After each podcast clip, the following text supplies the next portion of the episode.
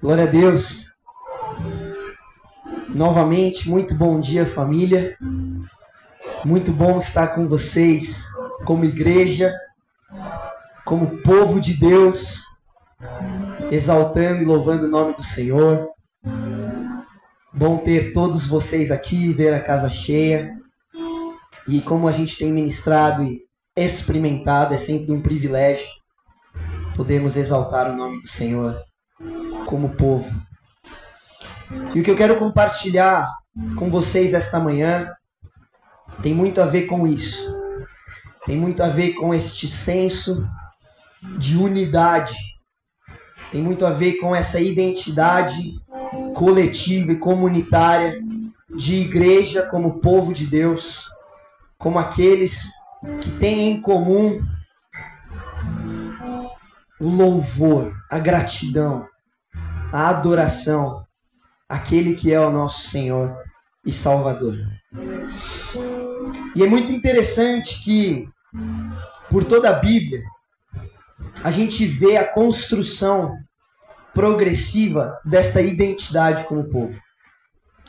Desde o Antigo Testamento, o Senhor, pela boca dos profetas, pela boca de Moisés e tantos outros, Jeremias, tem um versículo que ele repete e ele enfatiza, que muitas vezes passa despercebido por nós, mas que é o cerne do coração de Deus, que é o cerne do clamor de Deus pelo homem. E o versículo que talvez mais se repete desde o Antigo Testamento é Deus dizendo: E eles serão o meu povo, e eu serei o seu Deus. Desde o Antigo Testamento, a gente vê um clamor de Deus, a gente vê um anseio do Senhor de tomar para si um povo, de constituir para si uma nação. E ele faz isso através de Israel, através da sua graça e redenção pelo povo judeu. Mas aí em Jesus, a gente vê esta dimensão e esta identidade do povo de Deus se expandindo. E por todo o livro de Atos, a gente vê este anseio do Senhor sendo desvendado, sendo ampliado a uma dimensão nunca antes imaginada. Já com Jesus, povos de outras nações, cidadãos de outras etnias, foram extremamente abençoados e os judeus extremamente escandalizados. Mas a gente vê Jesus elogiando a fé do centurião romano. A gente vê Jesus tocando e elogiando a fé da mulher cirofenícia. A gente vê Jesus libertando o gadareno. A gente vê Jesus ministrando aos gentios uma graça que antes era revelada especificamente ao povo de Israel. Porque o anseio do coração de Deus sempre, ter, sempre foi ter para si um povo de muitas nações. Um reino de muitas nacionalidades, sacerdotes de diferentes línguas. E é sobre isso que eu quero falar esta manhã. O título da minha mensagem é A Cultura dos Céus. Porque a cultura dos céus fala de um reino de muitas nações. Nós somos cidadãos dos céus e embaixadores de um novo tipo de humanidade. Ou se você quiser, um novo tipo de nacionalidade. Nós somos de diferentes contextos, de diferentes línguas, de diferentes culturas, de diferentes criações, mesmo entre o nosso contexto brasileiro. Diferentes formas de pensar, falar, agir, mas somos partes de um mesmo povo. E somos filhos de um mesmo pai. Por que, que isso está latente? Por que, que isso está tão forte no meu coração? porque eu acabo de voltar da minha viagem da África do Sul e foi um tempo e foi um tempo maravilhoso onde eu experimentei muito de Deus com os nossos irmãos do Fort 12. Para quem não sabe, nossa igreja é parte de um movimento apostólico que teve origem na África do Sul, com uma igreja que se chama Joshua Generation Church. E nós, é, ano após ano, recebemos pessoas da África do Sul, por vezes enviamos pessoas da nossa igreja para gastar tempo com eles. E nessa troca internacional de é, vida na vida, de relacionamento, de edificação, fomos tremendamente abençoados por nossos irmãos que têm esse movimento de relacionamento uns com os outros e que encorajam o povo de Deus a serem equipados para o ministério do sacerdócio de todos os santos. E aí, de tempo em tempos, a gente tem esses, esses momentos juntos, como o acampamento que vamos ter agora em novembro. E aí, esse mês agora passado, eu estive lá para um tempo de treinamento, para um tempo de reunião de líderes de todas as nações que fazem parte desse movimento. E foi um, foi um tempo muito precioso no Senhor. E de todas as coisas que a gente viu durante esse tempo de treinamento, durante todas as coisas que eu percebi, que eu aprendi, algo que ficou muito forte no meu coração foi sobre a cultura do reino. Foi sobre a cultura dos céus, em meio a pessoas completamente distintas e a igrejas e líderes representantes de diversas nações. A sensação era como se a gente estivesse vivendo fragmentos de Apocalipse, que diz que pessoas de muitas tribos, pessoas de muitos povos, pessoas de muitas nações estarão diante de Deus, diante do Cordeiro, como cantamos, exaltando o nome dele, lançando as suas coroas, lançando a, sua voz, a sua gratidão, o seu cântico, aquele que é digno. Por quê? Porque a gente teve um tempo de treinamento com mais de 100 ou 120 líderes de diferentes nacionalidades, falando sobre o cuidado com a igreja, sobre a nossa visão como movimento, sobre como nós, como igreja, precisamos nos posicionar e nos portar é, diante da época ou do momento que vivemos, sobre como precisamos perseverar na fé. Muitos, muitos valores foram fundamentados, muitas, ah, muitas pregações sobre aquilo que é basilar a fé, sobre aquilo que é base nosso entendimento foram lançadas. Mas para mim foi um tempo muito especial, porque em 2012, quando eu tinha 18 anos, eu vivi nove meses na África do Sul com esse pessoal. Eu aprendi com eles, eu fui discipulado por eles. Eu vi eles, uma igreja de 10 congregações é, e talvez 50 pastores, crescendo e se expandindo no modelo que eu e você a gente vive como igreja aqui em Belo Horizonte. Foram eles que foram pioneiros em muitas das formas que nós temos de enxergar e viver o reino, de buscar na palavra de Deus a forma de viver igreja. Essa cultura que a gente tem de hospitalidade, dos cafés, da comunhão, dos almoços em igreja, de estarmos juntos, dos grupos de comunhão. Muito do que nós vivemos hoje como igreja foi algo que eles abriram caminho para gente. E foi algo que eu lá em 2012 pude absorver, pude entender. E hoje este ano, em 2023, 11 anos depois, eu vi o quanto eles cresceram, o quanto eles expandiram, o quanto eles estão enormes, mas o quanto o coração deles permanece o mesmo. Do quanto eles ainda pregam aquele lema de morrer para si e viver para Deus. Do quanto eles pregam e eles encorajam essa cultura de que não é sobre nós, de que não é sobre celebridades, de que não é sobre termos popularidade, de que não é sobre crescermos em número, mas é sobre darmos toda a glória a Jesus. Que é sobre nós investirmos em vidas, alcançarmos pessoas, crescermos como igreja para a glória de Deus e para a expansão do Evangelho. Cara, isso ficou muito latente no meu coração. Isso ficou muito forte por dois motivos. Porque me mostrou onde nós podemos chegar como igreja. Eles hoje têm mais de 50 congregações espalhadas pela África do Sul.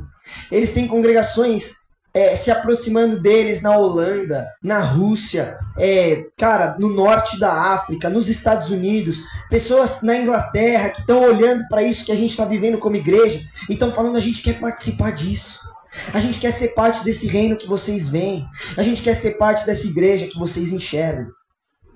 E cara, é muito louco ver como pessoas de diferentes nacionalidades, de diferentes línguas, diferentes culturas, de diferentes estilos de vida, conseguem falar a mesma língua, que é o louvor a Deus, que é o exaltado nome de Jesus.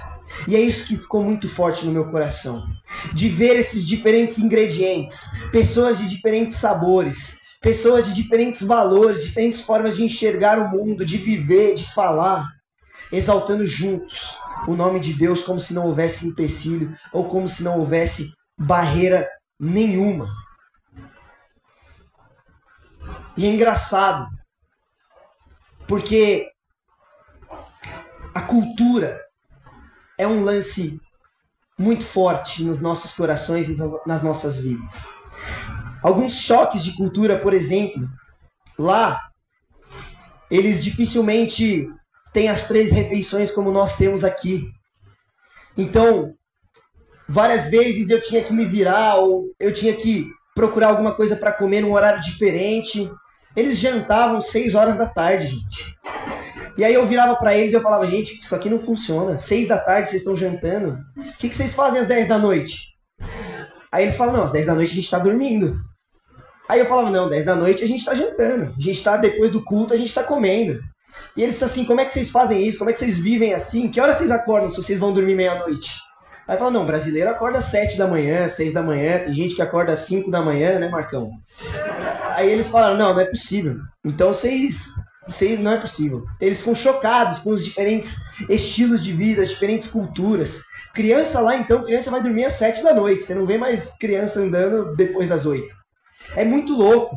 Eles dirigem do lado direito do carro, do lado esquerdo da estrada, porque eles foram colonizados pelos britânicos. Aí eles me emprestaram o carro para dirigir por lá várias vezes. Eu ia entrar no carro pelo lado esquerdo assim, abrir a porta, quando eu via cadê o volante? Aí tinha que sair do carro e ir pro lado direito. E aí várias vezes ia trocar de marcha, batia a mão na porta, assim, porque ia com o braço direito no automático pegar o câmbio. Cara, são muito, é muito louco ver como diferentes culturas são criadas, são forjadas, e é algo tão intrínseco, é algo tão natural, parte da nossa vida, que a gente nem percebe. E aí a gente, quando a gente está junto, a gente tem esse choque, a gente tem essa, essa estranheza, esse cara, como é que vocês vivem assim? E eles olham pra gente e falam, não, como é que vocês vivem assim? Mas é muito louco como quando a gente está junto como igreja, quando a gente está junto como povo de Deus, todas essas diferenças parecem mínimas. Todas essas diferenças pare parecem detalhes. Até a, a, diferente forma de falar, né? As, as, diferentes línguas. De repente já não são mais barreiras quando a gente está falando de Deus. Quando a gente está falando da linguagem do Evangelho, da hospitalidade, do amor, do sacrifício, da oração. Essa é a cultura dos céus. Somos um reino de muitas nações, cidadãos dos céus e embaixadores de um novo tipo de humanidade. E como isso é possível?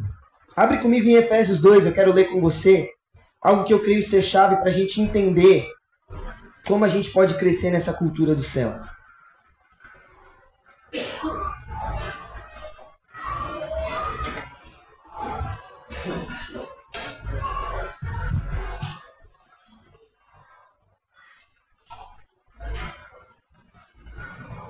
Efésios 2, eu vou ler do 1 ao 7 na NVT. A palavra de Deus diz assim: Vocês estavam mortos por causa de sua desobediência e de seus muitos pecados, nos quais costumavam viver como o resto do mundo, obedecendo ao comandante dos poderes do mundo invisível. Ele é o espírito que opera no coração dos que se recusam a obedecer. Todos nós vivíamos desse modo seguindo os desejos ardentes e as inclinações da nossa natureza humana. Éramos, por natureza, merecedores da ira, como os demais. Mas Deus é tão rico em misericórdia e nos amou tanto que, embora estivéssemos mortos por causa dos nossos pecados, Ele nos deu vida juntamente com Cristo. E é pela graça que vocês são salvos. Pois Ele nos ressuscitou com Cristo e nos fez sentar com Ele nos domínios celestiais, porque agora estamos em Cristo Jesus. Portanto, nas eras futuras, Deus poderá apontar-nos como exemplo da riqueza insuperável de Sua graça, revelada na bondade que Ele demonstrou por nós em Cristo Jesus. E olha o que ele diz mais para frente no versículo 14: Porque Cristo é nossa paz. Ele uniu judeus e gentios em um só povo ao derrubar o muro de inimizade que nos separava. Ele acabou com o sistema da lei, com seus mandamentos e ordenanças, promovendo a paz ao criar para si, desses dois grupos, uma nova humanidade. Porque Cristo é a nossa paz. O motivo pelo qual eu e você podemos levantar as nossas mãos, junto com irmãos da África do Sul, da Holanda, da Inglaterra. O motivo pelo qual eu e você, que nos alimentamos de pão de queijo, pão e sucos naturais deliciosos, podemos ter comunhão com pessoas que comem carne seca, comidas apimentadas, um bacon de manhã estralando na frigideira. Diferente do nosso hábito, da nossa cultura, a razão pela qual eu e você podemos, apesar de falar diferentes línguas, nos comunicar da mesma forma e adorar do mesmo coração, é por causa de Cristo Jesus. A cultura dos céus, ela só existe por causa do Evangelho. E o que é o Evangelho? Senão Deus que se fez carne. Deus que se apropriou da nossa natureza para refazer então a nossa natureza. Antes eu e você estávamos mortos em delitos e pecados. Antes, não importa se eu e você a gente falava português, a gente falava inglês, a gente falava holandês. Antes eu e você, não importa se fomos criados do jeito A ou do jeito B. Estávamos todos criaturas de Deus, mortos em delitos e em pecados, seguindo cegamente os nossos desejos, as inclinações da nossa natureza, vivendo, vivendo em desobediência, sendo odiados e odiando, é que vai dizer Tito. Mas quando a graça de Jesus, quando a misericórdia de Deus se revelou através de Cristo, se revelou pelo lavar regenerador do Espírito Santo, eu e você fomos vivificados em Deus. Nasceu em nós um novo coração, um novo espírito. Nasceu em nós uma nova humanidade. E é por isso que eu e você, então, somos, como diz Pedro em sua carta, um novo povo, com uma nova identidade. Ele vai dizer: antes, vocês não tinham identidade como povo. Lá em 1 Pedro 2, do 9 ao 12. Antes vocês não tinham identidade, nacionalidade, antes vocês não tinham comunhão algo que unisse vocês como povo. Mas agora vocês são o povo de Deus. Antes não haviam recebido misericórdia. Agora receberam misericórdia de Deus. É por causa do Evangelho. É por causa da boa nova de Jesus. É por causa da graça de Deus na cruz. Que veio como homem para redimir a nossa humanidade.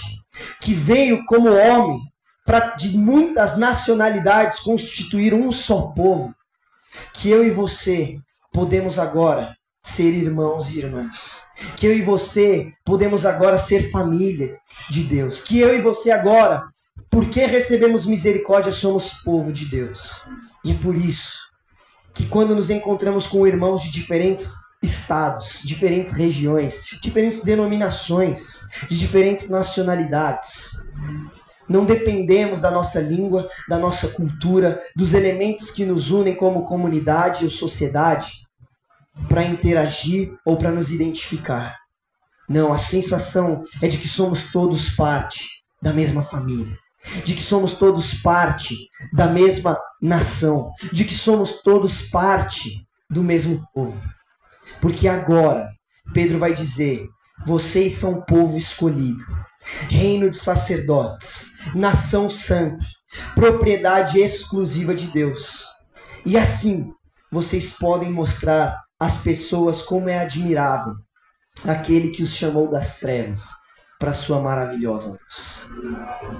Gente, eu e você somos parte de algo muito maior do que a nossa igreja. A razão pela qual eu quero tanto que vocês vejam no acampamento pessoas de diferentes nacionalidades, pessoas de diferentes contextos, pessoas de diferentes testemunhos e histórias, louvando ao Senhor juntos. É porque traz um senso de profundidade do reino de Deus, uma dimensão da glória, da grandeza do que é a igreja. O propósito de Deus de ter para si um povo e ser para nós o seu Deus tão grande que é isso que rompe com as nossas barreiras.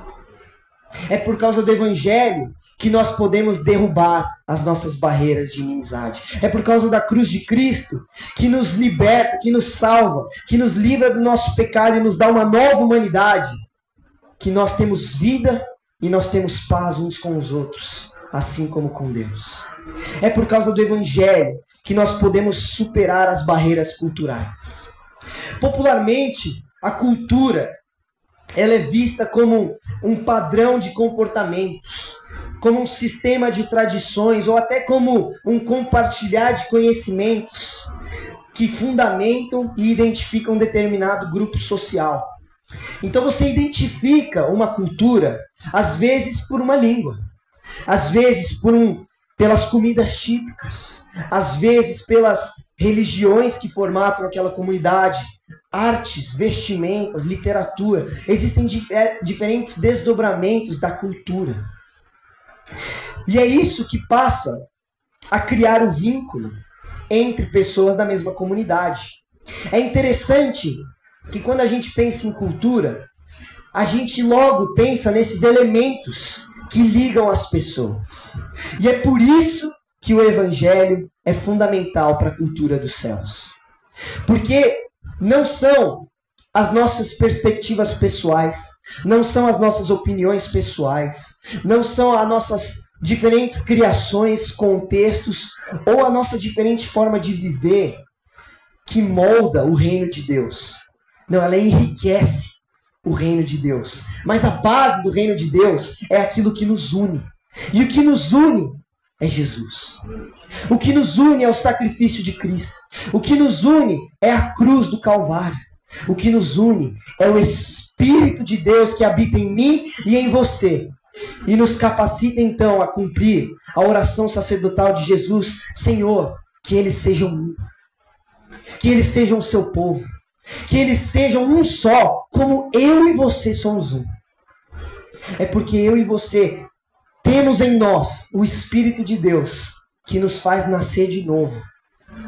É por causa disso que somos o mesmo povo. Sabe por quê? É interessante ver na Bíblia, como eu falei, essa construção progressiva de um só povo, desde o Antigo Testamento.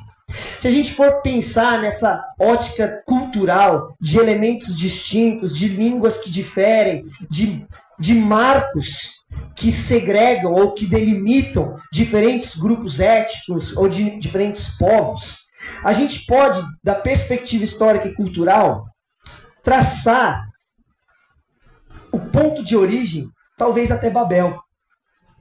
Talvez até aquele momento onde o povo, tomado por sua ganância, tomado por sua arrogância, tomado pelo seu orgulho em querer ser como Deus, de construir uma torre para chegar até os céus. O problema do homem sempre foi esse. Sempre foi querer tomar o lugar de Deus. Sempre foi querer ser senhor sobre a própria vida. Sempre foi, que, sempre foi querer estabelecer o seu modo de viver como o imperativo, como o dominativo. E aí Deus, misericordiosamente, para que não tivéssemos êxodo e fôssemos destruídos, ele então dá diferentes línguas, diferentes formas de falar, de se comunicar ao povo. E eles então se separam e dão origem a diversas nações. É muito louco ver esse episódio em Gênesis falando sobre como Deus lida com esse orgulho e essa arrogância do homem. E aí, por causa do evangelho, a gente vê o um movimento contrário. A gente vê a redenção de Babel. Se a gente vê lá em Gênesis um só povo sendo desmembrado em diferentes línguas, em diferentes etnias, diferentes nações, sendo impedidos de ter comunhão entre si, depois da ressurreição de Cristo, do, do Deus que se fez homem, do Deus que se apropriou da cultura humana para libertar a cultura humana, depois que ele ascende aos céus e os seus discípulos estão em Jerusalém aguardando as suas promessas, o Espírito Santo desce. E em Pentecostes, a gente tem, até pelas, pela ótica de Lucas, e o desenvolver de todo o livro ali do Novo Testamento, a gente tem a redenção de Babel. A gente tem um paralelo com aquele episódio de Gênesis. Se em um momento um só povo foi disperso com muitas nações, a gente tem em Atos 2 muitas nações, pessoas de diferentes nacionalidades, ouvindo os louvores e as grandezas de Deus em uma só língua, através do Espírito de Deus. A gente tem muitas nações agora engatinhando para se tornarem um só povo. E é por isso que Paulo vai escrever em suas cartas que diante do Senhor já não há mais judeu, já não há mais grego, já não há mais brasileiro, já não há mais sul-africano, já não há mais homem ou mulher, ele vai dizer, escravo ou livre, estudiosos ou iletrados. Não, existe Cristo e o seu Espírito. Gente, a cultura dos céus é uma cultura que ela está fundamentada naquilo que nos une, que é o sacrifício e a ressurreição de Cristo. A cultura dos céus é uma cultura que se expressa em liberdade, em alegria, em paz, em justiça, como Romanos 14 diz. É uma cultura que se expressa em gratidão por conta daquilo que nos une. Porque eu e você a gente pode vir de contextos diferentes, mas eu garanto que a gente tem uma coisa em comum. Todo mundo aqui pode dizer como Jesus nos libertou, como Jesus nos alcançou, como Jesus nos transformou, como Jesus nos abençoou com sua rica misericórdia e derramou do seu espírito nas nossas vidas e as diferentes formas de enxergar o mundo, as diferentes formas de falar, de viver, elas enriquecem a multiforme sabedoria de Deus demonstrada na igreja, como Paulo diz em Efésios.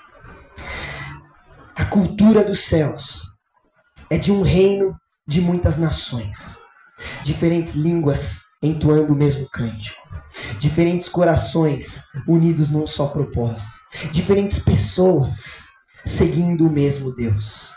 A gente vê isso nos próprios discípulos de Jesus. Pessoas que trabalhavam para o Império de Roma, como Mateus, e pessoas que eram zelotes, fervorosos a favor da intervenção militar, como Simão. Pessoas juntas na mesma mesa, comendo. Diferentes formas de pensar, diferentes formas de enxergar o mundo, mas com uma cultura a cultura de seguir ao Cordeiro a, a cultura de exaltar Jesus, a cultura de anunciar o seu evangelho e pelo mesmo Espírito falar a mesma língua. Uma língua de vida, paz, justiça e alegria. Eu e você, queridos, temos que ser marcados por essa cultura. Temos que ser marcados por essa produção, por esses frutos que são comuns a todo cristão, que tem em si a marca do Evangelho, o poder da ressurreição, o mesmo Espírito que ressuscitou Cristo dos mortos habitando em nós. Sabe por quê? Porque a gente falou sobre a perspectiva popular de cultura, mas quando a gente vê a origem da palavra cultura, ela fala do termo em latim colere, que significa cuidar, cultivar e crescer. Por isso, você provavelmente já ouviu, em termos agrícolas, é, pessoas falando: ah, a gente tem cultura de tomate, a gente tem cultura de milho, a gente tem cultura disso ou daquilo, porque cultura significa plantio, significa cuidado, significa cultivar e crescer.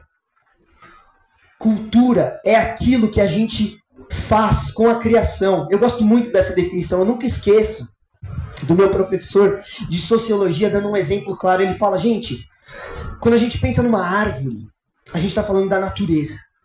Mas quando a gente pensa de uma canoa, algo que o homem fez a partir da árvore, isso é cultura. É uma produção, é um cultivar, é um plantio, é um, é um fazer a partir daquilo que temos como criação, aquilo que temos como natureza. Isso é cultura. Cultura é aquilo que a gente faz com aquilo que Deus nos deu. É aquilo que a gente produz com aquilo que Deus nos presenteou. Então eu e você, quando a gente fala de cultura dos céus, a gente está falando daquilo que nós plantamos, cultivamos, nutrimos ou fazemos com o que Deus nos dá. E Deus nos deu Jesus. Deus nos deu o seu Espírito. E a Bíblia vai dizer, então, porque temos o Espírito de Deus, não sigam as paixões, as inclinações da carne, a desobediência, a ira, a maledicência. Essa não é a cultura dos céus. Este não é a forma ou o padrão, os códigos, os símbolos pelos quais somos identificados como povo. Não. Paulo vai dizer em Efésios: entre vocês não deve haver nem sequer menção de conversas obscenas, de imoralidade, de mentiras, de ira. Entre vocês, vocês devem falar com cânticos de louvor, com salmos, com hinos espirituais. Os pais devem amar os filhos, os filhos devem se submeter aos pais Esposas devem se submeter aos maridos e os maridos devem se sacrificar pela esposa. Cristo é tudo em todos. Essa é a cultura dos céus. Lá em Colossenses, eu amo que Paulo vai escrever a partir do capítulo 3, versículo 1 ao 17. Olha o que ele fala. Uma vez que vocês ressuscitaram para uma nova vida com Cristo, mantenham os olhos fixos nas realidades do alto onde Cristo está sentado. Pensem nas coisas do alto, não nas coisas da terra, pois vocês morreram para essa vida e agora a sua verdadeira vida está escondida com Cristo. Lá no versículo 10 ele vai, ele vai falar: revistam-se da nova natureza e sejam renovados à medida que aprendem a conhecer o seu Criador e se tornam semelhantes a Ele. Nessa nova vida, não importa se você é judeu ou gentil, se é circuncidado ou incircuncidado, se é inculto ou incivilizado, se é escravo ou livre. Cristo é tudo que importa e ele vive em todos. E ele vai dizer lá no versículo 17: tudo que fizerem ou disserem, façam em nome do Senhor Jesus, dando graças a Deus, o Pai, por meio dele. Gente, a forma de termos essa cultura dos céus. A forma de plantarmos e colhermos coisas que glorificam a Deus. É mantendo os olhos numa realidade, numa dimensão que vai muito além de nós mesmos é mantermos os nossos pensamentos nas coisas do alto, como Paulo está dizendo em Colossenses. É nos revestir de uma nova natureza que não se prende às nossas barreiras, à nossa forma de enxergar o outro, ou à nossa forma de nos distinguir do outro, mas vê no outro um irmão por causa da graça de Cristo, que enxerga no outro Cristo, por quem Deus se sacrificou e morreu a forma da gente criar e cultivar como igreja uma cultura de paz, justiça, alegria, de uma nova humanidade. É nos revestir sempre dessa na nossa natureza.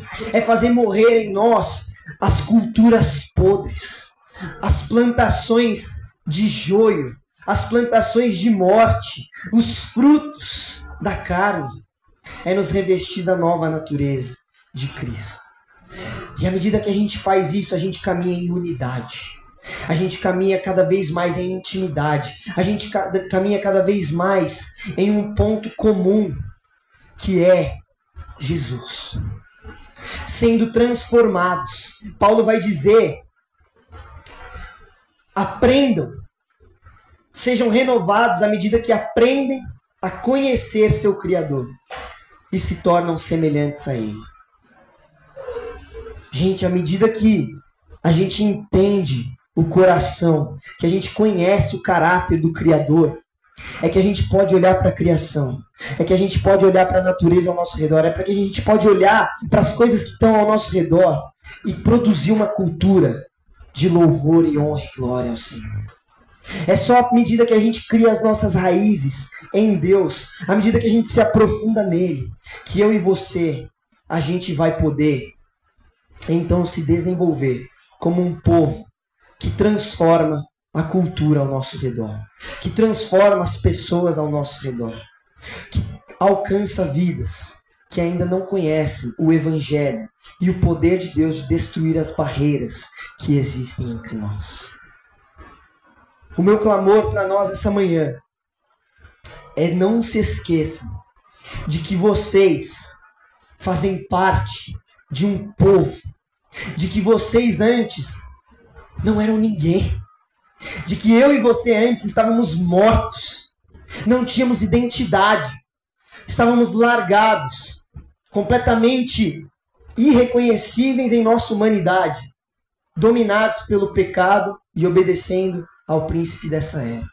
Mas por causa da graça de Jesus, por causa da intervenção do nosso Deus, pelo sacrifício de Cristo, ele veio na nossa humanidade caída, ele nos viu largados, ensanguentados, perdidos em nossa rebelião e pecado, e ele nos estendeu graça e misericórdia, nos tirou da lama e nos deu vida, derramando o seu espírito regenerador. E por isso eu e você falamos a mesma língua.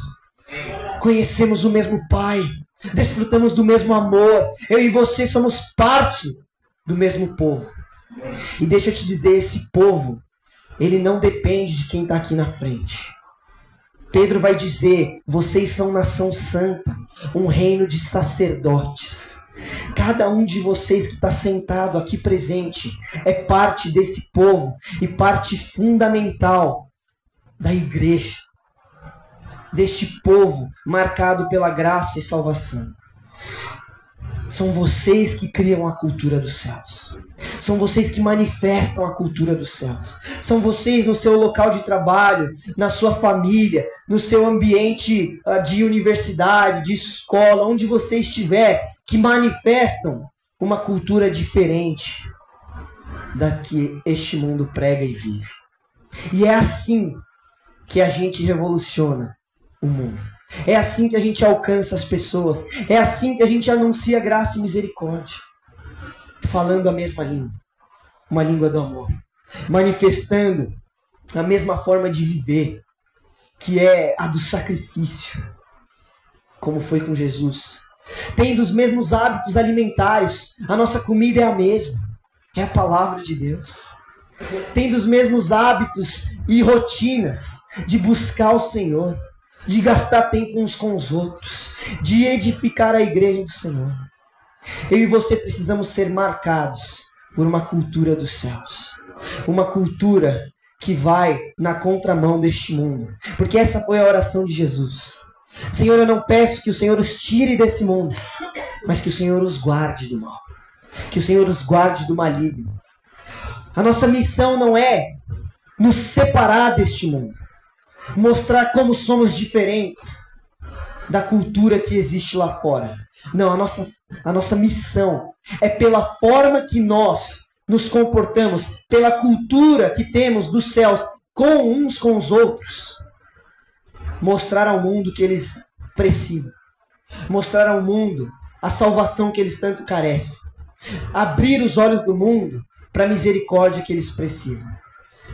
É nisto que saberão que são os meus discípulos, por essa cultura de amor, por amar uns aos outros, por lavar os pés uns dos outros, por marcar um café na semana uns com os outros, por saber como está a vida do seu irmão, abençoá-los, abençoar com palavras, com dinheiro, cara, com tempo, com tudo que vocês têm. A cultura dos céus é a forma pelo qual o mundo vai perceber que existe algo muito além do que se pode ver aqui fora. E é isso que eu e você a gente precisa nutrir, a gente precisa cultivar, a gente precisa plantar. Essa manhã eu quero encorajar você a sair daqui pensando como eu posso cultivar a cultura dos céus na minha vida. Como que eu posso, na minha rotina, mudar a minha forma de viver? De abençoar alguém, de amar o meu irmão, de anunciar salvação, de ministrar na vida de quem está lá fora que existe um evangelho que une, de que existe um espírito que, é, que traz paz, justiça e alegria. Como você pode no seu dia mudar a sua forma de falar, a sua forma de viver, a sua forma de, cara, de organizar a sua vida? Como que a gente pode construir juntos uma cultura que transforma as culturas ao nosso redor? Eu e você temos que ser marcados por uma cultura dos céus. Eu podia falar muito mais coisa, e na verdade eu tinha anotado muito mais coisa aqui. Mas eu quero encerrar dizendo nesse conflito, nessa tensão entre dois mundos, vivendo nessa terra e pertencendo aos céus.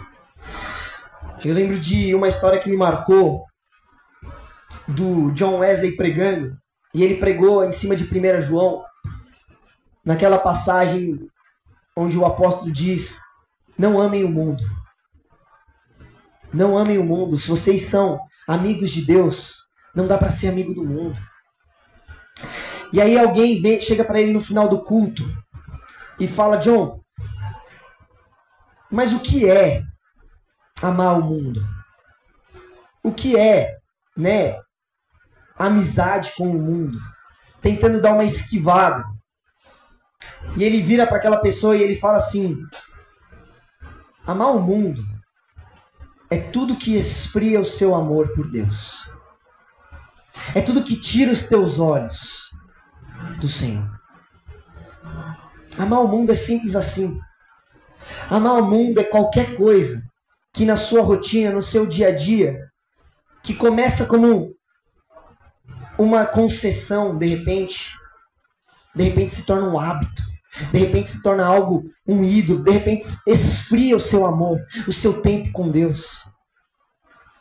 Amar o mundo é tudo que esfria o seu amor com Deus. E na nossa tensão de estar na terra e pertencer aos céus, eu quero dizer para vocês uma coisa que eu repito para mim frequentemente. Não deixe o seu amor por Deus esfriar. Não deixe os seus olhos olharem tanto para essa terra que se esquecem, como Paulo fala em Colossenses, de manter os pensamentos nas coisas do céu. De lembrar que eu e você somos embaixadores aqui na terra. De que eu e você não somos dessa terra. Somos peregrinos, estrangeiros, alienígenas. Lá na África do Sul, quando eu parei na cidade que eu ia fazer uma baldeação, né? Uma parada, eu fiquei em Johannesburgo na casa da minha prima, que casou com um americano e ele trabalha na embaixada americana. E ele foi enviado lá para a África do Sul para trabalhar na embaixada americana. E é muito engraçado porque ele recebeu então uma propriedade, um condomínio, é, uma casa, para pessoas que trabalham no consulado. E dentre aquelas casas, todos são americanos ou são pessoas de outras nacionalidades que se tornaram americanas. E eles falam um inglês americano, eles têm uma rotina americana, eles têm uma forma de viver, né, do padrão americano no meio da África do Sul. E eles falam sobre essas diferenças culturais, sobre esses conflitos. E é muito louco porque existe um senso de que eles estão ali, mas eles não são dali. Existe uma, uma identidade de que eles estão ali por um tempo, e é temporária né, o trabalho deles na embaixada, e logo eles voltarão para sua terra. E é muito louco porque eu e você a gente tem que ter essa mesma perspectiva de que eu e você estamos numa embaixada, de que eu e você estamos aqui temporariamente, de que eu e você estamos aqui com uma missão: servir o nosso reino, manifestar o caráter salvador e redentor do nosso reino, pregar paz, justiça e alegria, que são a cultura e os frutos dos céus. Mas eu e você não ficaremos aqui para sempre. Talvez amanhã a gente esteja em outro lugar. Talvez ano que vem a gente esteja em outra cidade. Talvez daqui a anos a gente nem esteja mais nessa terra. Mas será que a gente está plantando e cultivando uma cultura que traz frutos de glória e honra ao nosso Senhor? Aquele que nos fez um, que fez um povo, sacerdote e reinos exclusivos dele. Eu e você temos que nos revestir da humanidade de Cristo, plantar e colher aquilo que ele plantou em nós através do seu sacrifício. Eu quero te incentivar a essa semana cultivar a cultura dos céus, gastar tempo conhecendo o nosso Criador, o nosso Rei, e pensar como eu posso viver ou criar em mim hábitos que mostram essa cultura, que demonstram o caráter deste reino. Amém? Fica de pé, vamos orar juntos.